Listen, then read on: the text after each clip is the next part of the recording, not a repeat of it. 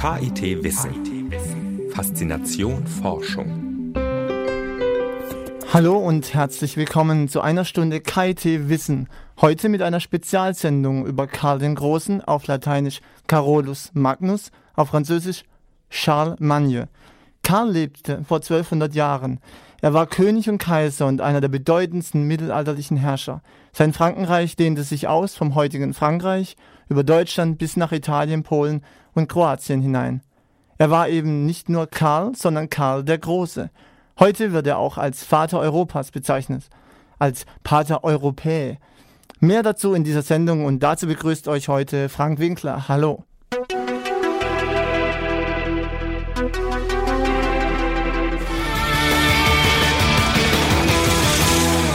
Irgendwie, irgendwo, irgendwann, hier in einer deutsch-englischen Version von Nena und Kim Wilde, hier bei Radio KIT auf der 104.8. Wer war Karl der Große? Karl der Große, König des Frankenreiches, der bedeutendste Herrscher des Geschlechtes der Karolinger. Vom Papst wurde er im Jahr 800 zum Kaiser gekrönt. Er sah sich als direkter Nachfolger der römischen Kaiser. Und er führte zahllose Kriege. Karl kämpfte gegen die Sachsen, er eroberte das Reich der Langobarden und das der Awaren. Unter seiner Herrschaft war das Frankenreich so groß und mächtig wie nie zuvor. Professor Rainer Leng von der Uni Würzburg kennt sich mit diesem Thema aus. Er ist Experte für fränkische Landesgeschichte. Britta Hagemann hat mit ihm über Karl den Großen gesprochen. Karl der Große ist einer der bedeutendsten Herrscher des Mittelalters mit einer großen prägenden Kraft auf die weitere Geschichte des Mittelalters. Das können wir auf jeden Fall sagen. Wir kennen ihn aus Urkunden, wir kennen ihn aus erzählenden Quellen. Über seine Person kann man viele spekulieren. Man kann viel über seine Person spekulieren. Ist es nicht so, dass wir auch viel über Quellen wissen über ihn? Natürlich wissen wir viel aus Quellen über ihn. Aber je nach Quellentypus muss man damit auch ganz vorsichtig umgehen.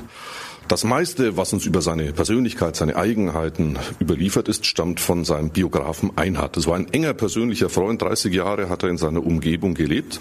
Und lange Zeit nach seinem Tod schrieb Einhard die Biografie des Kaisers, natürlich mit dem erklärten Ziel, diese Person zu verherrlichen, zu glorifizieren, seine positiven Eigenschaften hervorzuheben. Und das führt natürlich dazu, dass man mit bestimmten Dingen sehr, sehr vorsichtig umgehen muss. Wir dürfen also nicht alles uneingeschränkt glauben, was uns Einhard berichtet. Wir dürfen nicht alles uneingeschränkt glauben. Andere Quellen gibt es nicht. Wie kommt denn dann ein Karlsbild zustande oder wie kommt unser Karlsbild zustande? Unser Karlsbild kommt schlicht und einfach dadurch zustande, dass wir es immer wieder neu erzählen. Und es wird in jeder Generation eigentlich neu erzählt unter ganz verschiedenen Vorzeichen. Im 19. Jahrhundert sah man ihn als den Vater der Nationen. Er war einer der Urväter der französischen Geschichte. Er wurde in die deutsche Geschichte hineingeholt. Im Moment haben wir ein Karlsbild, das ihn als ein Vater Europas neu erzählt und quasi damit auch immer wieder neu erschafft. Kann man was dazu sagen, wie Karl der Große ausgesehen hat? Mit einiger Vorsicht, wenn wir Einhard glauben dürfen und auch einigen anderen Quellen, dann war er zumindest ein hochgewachsener Mann. Einhard berichtet uns, er habe im Alter ein bisschen zum Bauch geneigt, weil er auch das Gebratene so sehr liebte. Um des Kaisers Hart und Bart tobt ein lebhafter Forschungsstreit, also schon ob er rasiert war, ein Schnauzbart oder ein Vollbart hatte, streiten sich die Historiker. Ja, jetzt ist natürlich die Frage, ist er denn wirklich der Pater Europäer? Wenn wir den vielen Reden glauben dürfen, die im Umfeld um den Karlspreis gehalten werden, oder wie Herr Gauck es jetzt erst bei der Ausstellungseröffnung in Aachen gesagt hat, ist er ein Pater Europe, so wird er im Moment gesehen. Die Geschichtswissenschaft ist ein bisschen vorsichtiger. Es gibt eine einzige zeitgenössische Quelle, die ihn tatsächlich auch schon Pater Europe nennt. Aber das Europa des frühen Mittelalters unterscheidet sich natürlich dramatisch von unseren modernen Europa-Vorstellungen. Und wenn ich einen Kollegen zitieren darf, Europa ist zu groß, um nur einen Vater zu haben. Es ist also nicht falsch, Karl den großen Pater Europe zu nennen. Aber man muss doch sagen, dass an einem modernen Europa, so wie wir es heute kennen, noch sehr viele andere sehr viel mehr beigetragen haben. Hatte denn Karl der Große die Intention, ein, ich sage das mal, im modernen Deutsch vereintes Europa zu schaffen? Also wusste er, dass er dabei ist, der Pater Europäer zu werden? Das bestimmt nicht. Die Intention, die Karl der Große hatte, war in der Tat ein großes westeuropäisches Reich zu schaffen. Eines, das sicherlich auch mehr sein sollte als nur ein Frankenreich. Wir, aus seiner Herrschertitulatur etwa können wir erschließen, dass er schon so etwas plante wie eine supragentile Herrschaft. Eine Herrschaft, die also mehrere Reiche, mehrere Völker in sich umfasste. Insofern sind Ansätze zu einer Europäisierung durchaus vorhanden. Aber es war eben letztlich doch ein persönliches Reich des Herrschers, sein Privatbesitz, das mit einem modernen Europa, mit einer vertraglichen Einigung unterschiedlicher Völker und Nationen natürlich wenig zu tun hat. Jetzt möchte ich gerne noch wissen, was hat er denn tatsächlich für Europa getan? Denken wir mal von der Seite her, die Karl den Großen als Pater Europe bezeichnen. Da werden immer zwei Stichpunkte genannt. Das eine ist so ein politischer Komplex, denn wenn wir so in der Geschichte zurückgehen, von einem modernen Europa aus gedacht, und suchen, wann ein solcher Zustand zumindest in äußeren politischen Grenzen einmal realisiert war, kommen wir auf die Zeit Karls des Großen. Nie wieder gab es ein politisches Gebilde in einem vergleichbaren Raum. Das hat natürlich ganz anders funktioniert. Das ist der eine Punkt, der politisch-historisch-topografische Kontext. Und dann gibt es eben den anderen Kontext, das ist die Bildungsreform Karls des Großen. Und hier muss man tatsächlich sagen, für die Stärkung der Latinität, für die Belebung der Handschriftenproduktion, die Gelehrten am Hofkreis, die Hofschule, die Hofbibliothek, all dies hat tatsächlich so etwas geschaffen wie einen westeuropäisch-christlichen Kulturverband, der tatsächlich bis heute identitätsstiftend wirkt. Noch eine ganz kurze Frage. Wie ist Karl gestorben? Karl der Große starb, wenn wir Einhard glauben dürfen, schlicht und einfach an einer Art Erkältung, die sich zu einer Lungenentzündung ausgewachsen hat. Er versuchte das Ganze noch mit einer Fastenkur zu lindern, das hat aber nicht funktioniert. Der Mittelalterforscher Professor Rainer Leng von der Uni Würzburg in Gesprächen meiner Kollegin Britta Hagemann. Ihr hört Radio KIT auf der 104.8. Jetzt wissen wir schon, wie Karl der Große wahrscheinlich ausgesehen hat und wie er gestorben ist. Der nächste Beitrag stellt uns Karl aber noch privater vor. Er war nämlich nicht nur ein großer Herrscher, sondern auch ein Familienmensch. Mehr dazu gleich hier auf Radio KIT.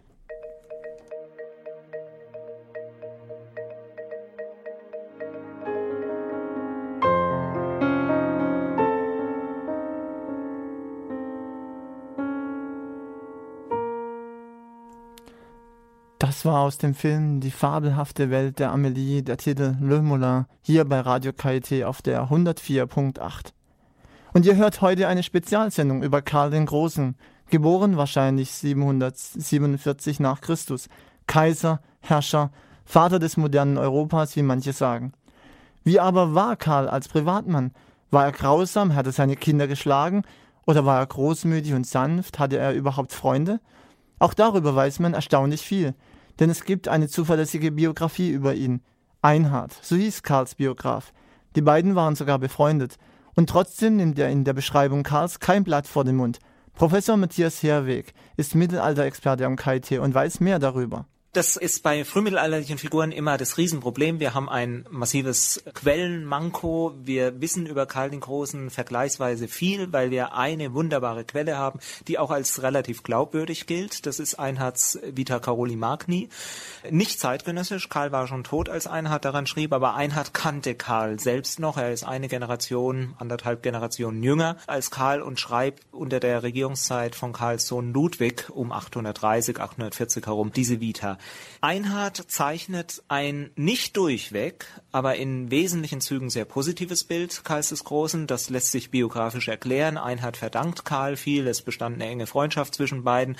Man kann sogar sagen, Karl hat Einhard überhaupt zu dem gemacht, was er wurde. Einhard kommt aus nicht ganz kleinen, aber auch eben nicht hochadligen Verhältnissen. Karl hat ihn an seinen Hof geholt, hat ihn zum Objekt der berühmten karolingischen Bildungsreform gemacht. Er hat wunderbare Schulbildung genossen in berühmten Klosterschulen, wurde dann an den Hof geholt, war dann für Karls Bauten zuständig, war Hofmathematiker, hatte also eine relativ hochrangige Rolle. Und Einhard schreibt natürlich insofern nicht objektiv. Es ist ein durchaus subjektiv gefärbtes Bild. Aber entscheidend ist eben, er schreibt auch nicht nur panegyrisch positiv. Man erfährt da über Karl relativ unrühmliche Dinge auch. Also Karl hat eine Fistelstimme gehabt, wie wir von Einhard wissen. Karl war ein bisschen stiernackig. Er hat einen kurzen Hals gehabt. Er hat einen Bauch gehabt. Das sind alles Dinge, die Einhard schreibt. Man hätte Karl auch ganz anders darstellen können als den Musteradligen, der eben alle diese körperlichen Besonderheiten nicht hatte.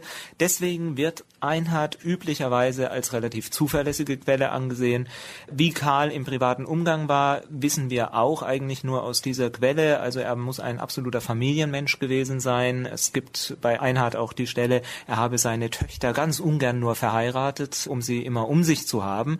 Ein wirklicher Familienfreak. Er war auch ein Genie der Freundschaft, wie das ein späterer Biograf des 20. Jahrhunderts dann ausgedrückt hat. Er war in der Lage, wirklich Leute an sich zu binden durch sein Charisma und zwar die Crème de la Crème. Karl selbst war kein Gelehrter, aber er hat es geschafft, eben seit den 770er Jahren aus allen Teilen Europas die gebildetsten Köpfe an sich zu ziehen und das ging nicht nur auf der Basis, dass er der Herrscher war. Die kamen teilweise aus Reichen, die ihm gar nicht unterworfen waren, also Alcuin aus York, Theodulf aus dem Westgotenreich, aus Spanien. Das hat offensichtlich funktioniert durch das immense Charisma und durch die Fähigkeit Karls, Freunde um sich zu scharen, durch sein einnehmendes Wesen. Also insofern würde ich die Frage immer noch mit dem Verweis auf das Quellenproblem vorsichtig beantworten, aber offensichtlich waren im privaten Umgang die einnehmenden Züge sehr stark. Damit ihr wisst, Professor Matthias Herweg über die Biografie Karls des Großen.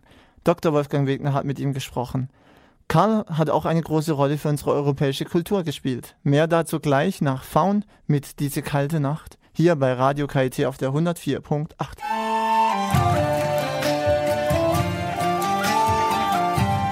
Und danket sehr der kalte Nacht und dem Wind dafür. Das war Faun mit Diese kalte Nacht. Ihr hört Radio KIT heute mit einer Spezialsendung über Karl den Großen.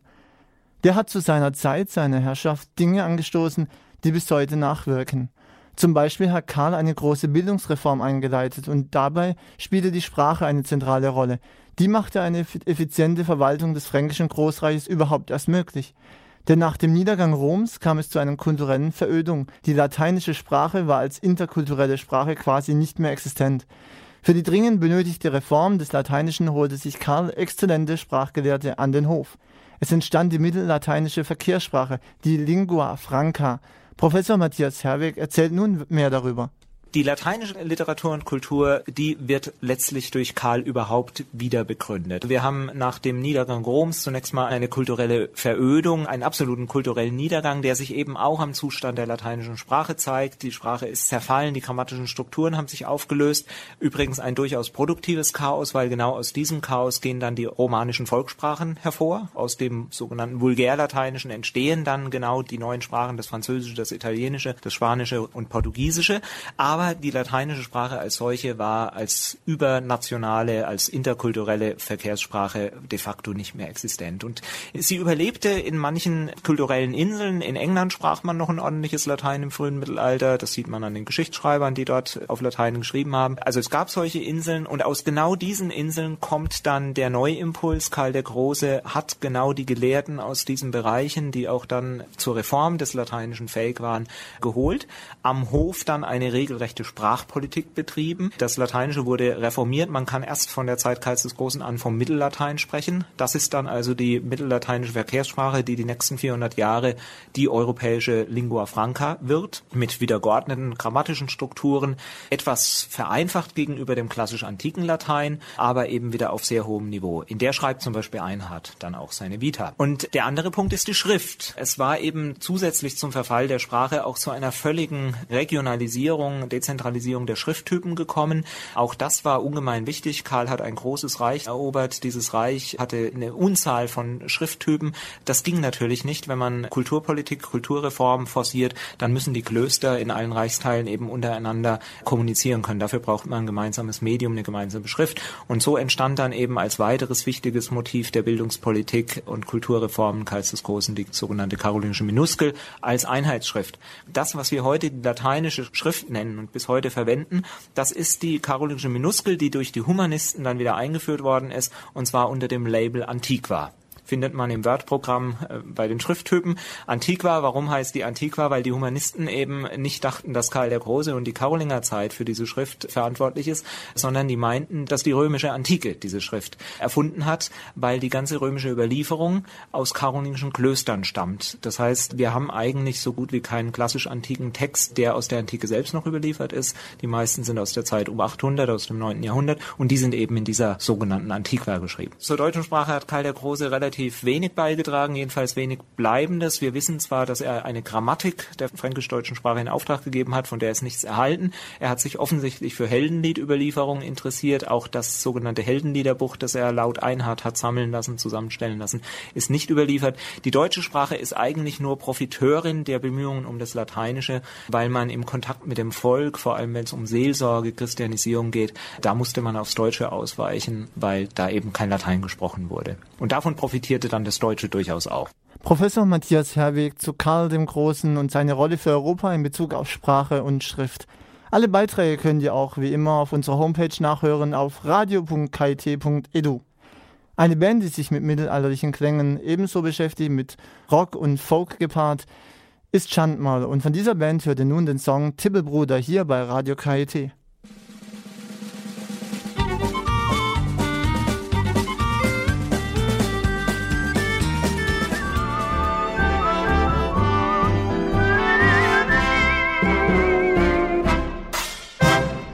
Das war der unnachahmliche Max Rabe mit Kein Schwein ruft mich an.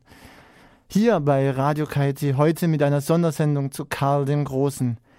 Die karolingische Minuskel war Teil der Bildungsreform des Karl des Großen. Die Minuskel war eine neue, leicht lesbare Schrift. Sie wurde genutzt in Karls Klöstern und an der Aachener Hofschule. Sie ermöglichte auch weniger gebildeten Mönchen und Pfarrern, Glaubensgrundsätze auf Deutsch zu lesen. Ende Juni konnten sich Interessierte am KIT näher mit dieser Schrift befassen in einem Workshop, der die karolingische Minuskel zum Thema hatte. Meine Kollegin Britta Hagemann hat mit den Teilnehmern gesprochen. Was habt ihr denn hier gerade angeboten? Wir haben einen Kurzworkshop angeboten über den karolingischen Minuskel anhand eines Textausschnittes von Ottfried von Weißenburg, Evangelienharmonie. Was ist ein Minuskel? Das ist die alte althochdeutsche Schrift, die damals von Karl dem Großen auch eingeführt wurde. Ist die heute noch in Gebrauch? Na, natürlich hat sie eine gewisse Tradition auch in der heutigen Schrift, aber so wie sie damals geschrieben wurde, ist sie heute nicht mehr in Gebrauch. Mich würde interessieren, wie das klingt. Kann einer von euch beiden mal so ein ganz kleines Textbeispiel, ein, zwei Sätze geben? Wenn ich jetzt einen Anfang auswendig weiß aus der Evangelienharmonie.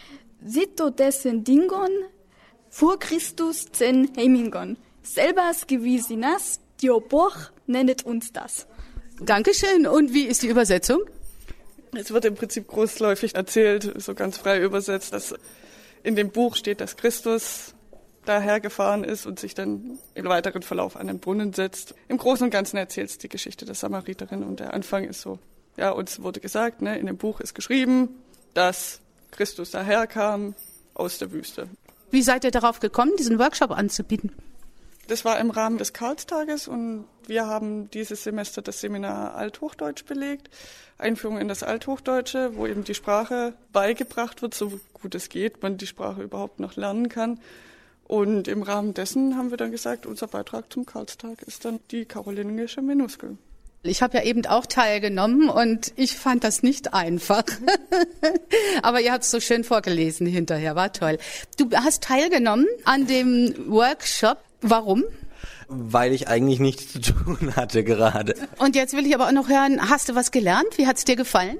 Es war mal ganz interessant zu hören, wie anders, aber trotzdem ähnlich das zu dem war, was wir heute so sprechen. Hast du schon irgendwie einen Hintergrund? Studierst du Medievistik oder sowas, dass du da auch noch was vergleichen kannst? Nee, eigentlich studiere ich Mathe, aber ich hatte in der Schule Latein und Altgriechisch. Also so ein bisschen mit alten Sprachen zu tun hatte ich schon.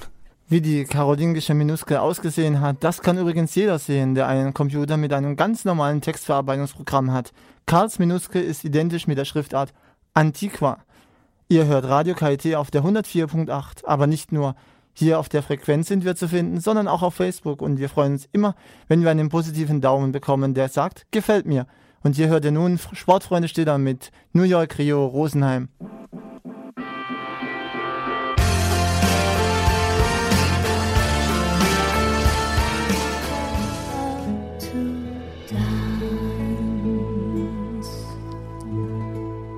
When You Taught Me How to Dance von Katie Melua hier bei Radio KIT, heute mit dem Wissensformat und heute auch mit einer Sondersendung zu Karl dem Großen.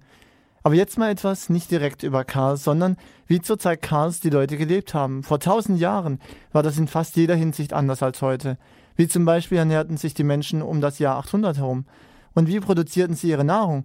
Professor Kurt Möser vom Institut für Geschichte am KIT hat sich mit diesem Thema befasst und er hat dazu ein Seminar angeboten. Britta Hagemann hat dies besucht und hat sich danach mit Kurt Möser unterhalten über Ernteerträge und die Qualität der Nahrung im frühen Mittelalter. Professor Möser, Sie haben ja hier gerade ein unheimlich interessantes Kurzseminar angeboten. Worum handelt es sich denn da? Agrargeschichte zu betreiben und zu verstehen, warum Agrargesellschaften ganz bestimmte Begrenzungen haben. Begrenzungen der Größe der Bevölkerung, der Größe der Siedlungen, warum etwa in der Karolingerzeit Städte fast nicht möglich waren. Das hat damit zu tun, dass in Solargesellschaften, äh, Gesellschaften, die nur sonnenbasierte Energie verwenden, Energieangebote immer knapp sind und dass es ausgesprochen schwer ist, diese knappe Energie so zu konzentrieren, dass größere Siedlungen entstehen. Und solche Fragen, wie groß kann eine Familie sein in solchen Gesellschaften, wie groß können Siedlungsgebiete sein, die können wir einfach nur beantworten, wenn wir verstehen, wie diese Stoffströme überhaupt vor sich gehen. Und wir können dann eben zum Beispiel auch verstehen, warum Karl oft von einem Ort zum anderen gereist ist, weil er nicht in diesen Dörfern mit seinem Gefolge lange leben konnte, weil die Vorräte nicht groß genug waren. Dieser Mangel an Vorräten hat sich ja noch eine Weile weitergezogen, bis dann die größeren Städte gebildet wurden, oder? Dann hat sich das geändert? Ich würde es umgekehrt formulieren. Die größeren Städte konnten gebildet werden, weil die Landwirtschaft andere Effizienzformen entwickelt hat. Im 12. Jahrhundert haben wir Formen der Dreifelderwirtschaft, also des Fruchtwechsels etwa. Wir haben andere Bearbeitungsmethoden. Es war eigentlich umgekehrt. Städte konnten erst entstehen in dem Moment, in dem die Landwirtschaft effizienter geworden ist, in dem die Landwirtschaft eben höhere Erntefaktoren hatte, also zum Beispiel, dass eben nicht nur drei Körner rauskamen von einem gesäten Korn, sondern mehr, in dem die Landwirtschaft auch mehr zur Verfügung gestellt hat, um erstens größere Gruppierungen überhaupt zu ernähren und zweitens diese größeren Menschengruppen, als sie dicht beieinander saßen, überhaupt ernähren zu können. Die mittelalterliche oder frühmittelalterliche Gesellschaft ist eine Gesellschaft, in der Nahrung knapp ist und in der es für die Oberschichten schwierig ist, den Unterschichten Nahrung zu entziehen. Wir dürfen allerdings nicht uns der Illusion hingeben, dass sie genau das aßen, was gut für sie war. Ganz im Gegenteil. Die Nahrung war qualitativ ausgesprochen schlecht in der Regel. Das heißt, es wurden zum Beispiel Unkräuter mit vermahlen, es waren zum Teil psychogene Mittel im Mehl mit drin. Das Mehl enthielt vermahlene Steine zum Beispiel, die die Zähne abgenutzt haben. Also verglichen mit industrieller Nahrung heute ist, das vergessen wir manchmal, äh, die Nahrung des Frühmittelalters ganz entsetzlich. Kann man denn das überhaupt vergleichen? Also können wir aus unserer heutigen Sicht sagen, das war eine Mangelernährung, die Nahrung war entsetzlich? Das war doch bestimmt der Bevölkerung in dem Sinne nicht bewusst. Nein, aber wir können uns die Skelette zum Beispiel anschauen. Wir können feststellen, dass sie kleinwüchsig waren, zum Teil, dass Rachitis aufgetreten ist, dass Mangelernährung, die sich in Skeletten zum Beispiel zeigen, aufgetreten sind, dass die Zähne oft schon im relativ frühen Alter abgenutzt waren, dass Missbildungen vorkamen, weil zum Beispiel in der Wachstumsphase der Kinder und Jugendlichen knappe Ernährung herrschte. Wir können klar feststellen, wir haben es hier mit einer Gesellschaft zu tun, die nicht zu vergleichen mit unserer Überflussgesellschaft heute ist. Das war Professor Kurt Möser im Gespräch mit meiner Kollegin Britta Hagemann über die Ernteerträge und die Qualität der Nahrung im frühen Mittelalter. Alle Beiträge dieser Sendung könnt ihr dann auch wieder nachhören auf unserer Seite radio.kit.edu. Und zum Abschluss kommt nun noch mit Black ein Lied, das heißt Wonderful Life. Und mit diesem Wunsch verabschiede ich mich von euch mit Radio KIT Wissen. Nächste Woche an dieser Stelle dann mein Kollege Armin Mirfaller mit dem Campusformat. Am Mikrofon war für euch Frank Winkler. Ciao.